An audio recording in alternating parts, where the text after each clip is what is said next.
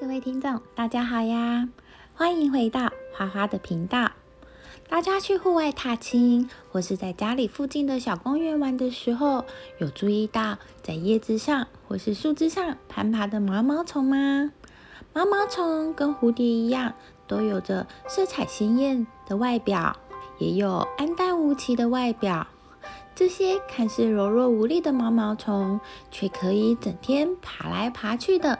你们有想过它是运用身体的哪个部位来移动的吗？答案可是很惊人的哦！而且这软软的毛毛虫啊，看似没有骨骼，它是真的没有骨骼吗？毛毛虫看起来很多只脚，实际上是几只脚呢？还有啊，你相信这小小的毛毛虫，它身上的肌肉可是比人类还要多的呢？再来，如果有毛毛虫爬到我们身上，我们应该要怎么做处理呢？今天我们就来了解一下毛毛虫的知识吧。毛毛虫是鳞翅目昆虫，蝶或者是蛾的幼虫。对的，你没有听错，毛毛虫是昆虫哦。许多人有疑问，毛毛虫为何是昆虫呢？昆虫不是都是六只脚吗？事实上，毛毛虫就是只有六只脚，其他都是胃足。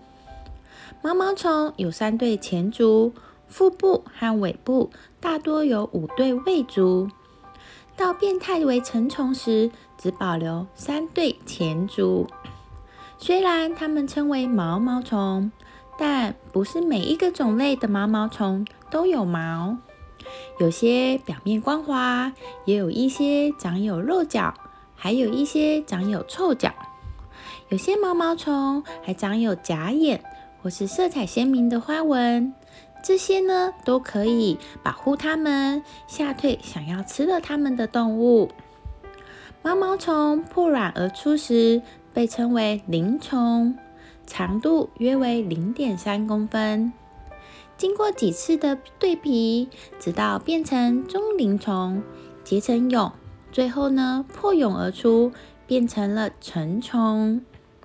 美国麻州大学研究团队利用 X 光来进行研究，发现毛毛虫其实不是靠外在的身体蠕动，而是靠体内的肠子来爬行的哦。原来啊，毛毛虫体内的气管和身体的肌肉。连接在一起。毛毛虫前进时，其实是靠体内的肠子在运动。毛毛虫的移动其实不是靠脚，反倒是靠着肠子的收缩和伸展来走路呢。毛毛虫多以植物的叶子当做食物，不同的种类会吃不同的植物。有些还会吃有毒植物的毛毛虫，会把这个毒素呢储存在体内，最后成为有毒的蝴蝶或是蛾的成虫。少数一些毛毛虫也会以其他的昆虫作为食物来源。毛毛虫看起来软趴趴的，但是其实它们可是非常有力而且灵活的哦。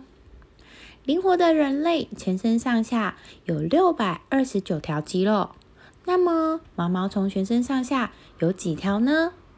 很惊人哦！它们全身上下总共约有两千多条的肌肉，光是头部就有二百四十八条独立的肌肉，每节躯干呢，则分别是由七十条肌肉来控制的。原来毛毛虫还是一个隐藏版的肌肉人呢。另外，毛毛虫是没有外骨骼的。毛毛虫身上有大量的细毛。不仅如此，连蝴蝶产的卵，或者是毛毛虫要变成蝴蝶或是蛾之前的茧，也都有这些毛。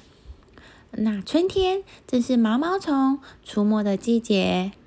当你们看到这些毛毛虫软或是茧的时候，千万千万不要用手去摸哟，因为啊，这些毛里面含有毒素。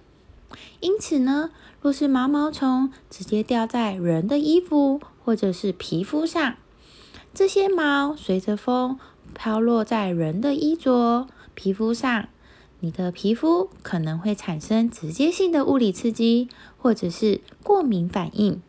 这些状况都有可能会诱发毛毛虫皮肤炎哦。所以啊，如果看到毛毛虫掉在身上，记得千万千万不要用手拍打，或是用毛巾擦拭。可以先试试看，以清水把这个毛毛虫冲洗掉。那如果没有及时把毛毛虫移除，产生过敏反应，然后来不及看医生的时候，可以先用冰敷。或是涂抹含有薄荷清凉剂的药膏，先止痒。然后，大多数的患者约在几天或者是两星期左右，会渐渐的痊愈。但是如果一直很痒，而且影响到了工作或者是睡眠，就要尽快去看医生哦。然后啊，还要记得在春夏季的时候去公园玩，要建议穿薄长袖。长裤保护好自己的皮肤哦。今天的毛毛虫大知识就先说到这里，我们下次见啦，拜拜。